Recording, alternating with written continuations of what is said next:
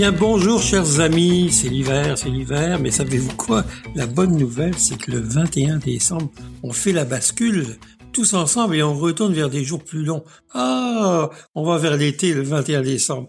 Mon Dieu que ça fait plaisir. Mais moi, en tout cas, je suis très heureux de vous retrouver sur le balado, ce fameux balado Assiette et Fourchette, qui est réalisé par mon ami Bruno Gugelminetti, que je remercie toujours. Et bien, Philippe Mollet au microphone aujourd'hui pour vous parler d'un sujet qui me fascine, un produit unique au monde qui s'appelle la truffe. Et pourquoi la truffe? Parce que nous sommes dans le mois de décembre et qu'il y a, c'est la saison en fait, c'est l'hiver que la truffe euh, donne en fait euh, la meilleure truffe. Il, en pousse toute l'année, il y a même une truffe d'été, mais l'hiver elle a un parfum unique. Alors, qu'est-ce qui fait que ce champignon fascine depuis des millénaires?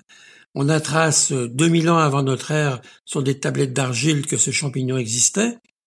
Mais il va falloir attendre en fait beaucoup plus euh, beaucoup plus tard, beaucoup beaucoup beaucoup plus tard, vers les années 1790 et je dirais même vers 1850, pour qu'on trouve un intérêt gustatif à ce champignon exceptionnel. C'est pas un champignon normal, c'est un champignon qui pousse sous la terre, donc sous les racines, qui est alimenté par les racines de chêne, de tilleul, de cerisier, euh, de quelques autres arbres aussi qui, qui, qui l'alimentent. Et c'est un champignon tout à fait spécial puisque son prix vaut le prix de l'or. Et aujourd'hui, il y a des gens qui font une petite fortune juste en ramassant les truffes. Moi, j'ai vécu l'expérience du ramassage de la truffe et je vais vous raconter un peu comment ça s'est passé. Et euh, vous savez qu'il existe aussi au Québec des truffes. Hein. Une truffe qui est la truffe des Appalaches, une truffe un peu un peu différente, qui a, je vous dirais, un côté nettement moins parfumé, vraiment nettement moins parfumé, mais qui est quand même extrêmement intéressante au niveau du développement de la truffe, puisque elle commence aujourd'hui à avoir des adeptes qui l'accueillent et qui la ramassent et qui la retrouvent. Alors, ceci dit, je vais vous parler de la truffe de ce tuber melanosporum, qui est la truffe d'hiver, qu'on appelle aussi la truffe du Périgord noir, et on, la surnomme même le diamant noir, parce que quand on trouve de la truffe, et, et puis comme je vous disais, pour l'avoir vécu, c'est autant la joie des cultivateurs, la plupart du temps ce sont des, des cultivateurs qui vont la retrouver sur leur terrain ou qui vont dans la forêt et qui ont dressé pour se faire un chien, en général.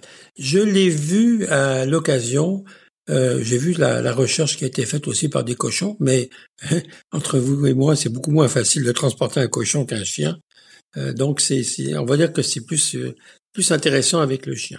Il y a aussi une autre façon de reconnaître la truffe, c'est les mouches. Alors, ce champignon donc est mycorhizé par les racines de, chêne, de, on a dit de cerisier, de saule, euh, euh, de tilleul, et va tranquillement rester à peu près à 5, 10, 15, 20 cm dans la terre.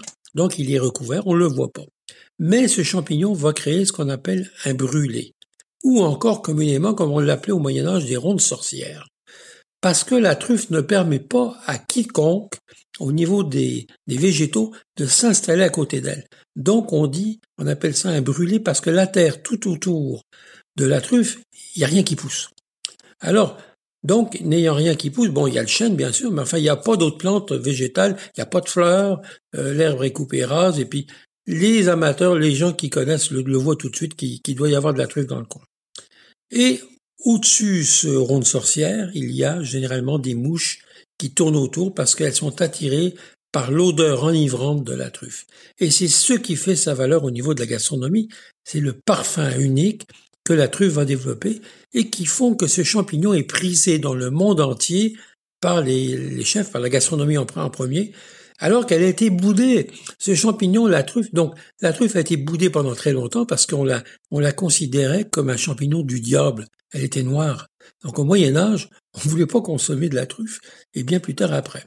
Revenons à nos moutons, on est dans les années 1850 et on trouve de la truffe dans le Lot, en France, dans le Vaucluse, en Bourgogne, mais aussi en Espagne, aussi en Chine, maintenant en Australie, en Amérique du Nord, on en trouve aussi, dans l'Oregon notamment, en Espagne. Euh, donc on va en retrouver dans certains pays, et j'en oublie, euh, donc on en trouve aussi dans l'Atlas, hein, parce qu'il m'est arrivé d'aller au Maroc et dans l'Atlas de trouver de la truffe, encore l'or, qui ressemble beaucoup à celle des Appalaches. Et ce champignon vient à sa maturité, surtout quand on parle de l'hiver, dans le mois de janvier-février. Et là, on en trouve au mois de novembre, au mois de décembre.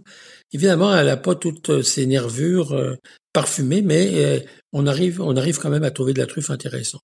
Elle est très chère au moment de Noël parce que, évidemment, les gens veulent la commercialiser. Et ce qui est intéressant, c'est, comme je vous le disais, c'est le parfum unique que ce champignon peut créer et peut donner dans un plat de la cuisine. Notre, euh, le pape de la cuisine française décédé il y a quelques années, M. Bocuse, avait, avait d'ailleurs créé une recette à l'Élysée lorsqu'il a reçu la Légion d'honneur par euh, nul autre que le président Valéry Giscard d'Estaing. Donc avait créé l'emblématique soupe aux truffes qui a fait maintenant euh, recette et qui reste encore populaire, non seulement dans le restaurant de Paul Bocuse, mais qui est reprise à bien des égards dans bien des restaurants dont moi-même ai eu la chance de, de pratiquer la recette. Vraiment intéressante. Alors, on ramasse ce champignon et pour avoir été avec les chiens avec leur maître, je me disais au début c'est pas possible, il y a un truc, euh, le, chien il, il, sait où ce que c'est, c'était caché puis on va lui donner des bonbons. Non non, il m'a carrément donné la laisse en disant va te promener dans n'importe où puis euh, tu laisses aller le chien puis alors le chien il arrive, il, se met presque en arrêt comme un chien de chasse devant le champignon et là il commence à gratter. Lui il gratte parce qu'il va y avoir la récompense. La récompense c'est des gâteries, des petits bonbons, des, petites choses pour les chiens. Il, va gratter et avec ses griffes il risque de la déchirer. Donc il faut être très très vigilant. Et là je vois un immense sourire qui arrive au niveau du cultivateur parce que lui vient de voir une truffe qui pèse à peu près 125 grammes à 2000 dollars le kilo.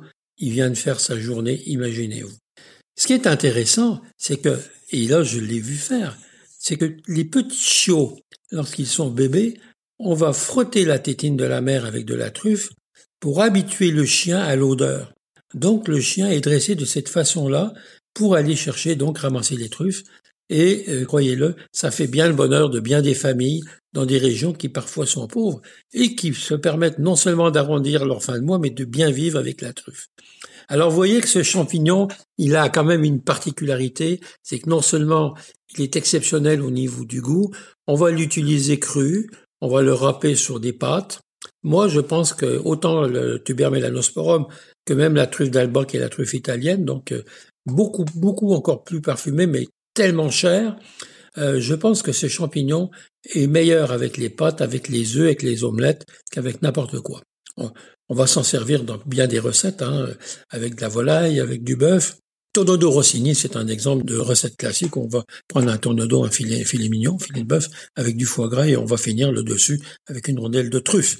Mais il y a donc ce champignon euh, mythique qui, euh, on le voit arriver dans le temps de Noël, d'autant dans les restaurants. Savez-vous qu'au Québec, eh ben, il s'importe tous les ans, bon an, mal an, venant d'Australie, de, Chine, des États-Unis, d'Europe, à peu près entre 4 et 5 tonnes de truffes par année. Donc, ça semble qu'au Québec.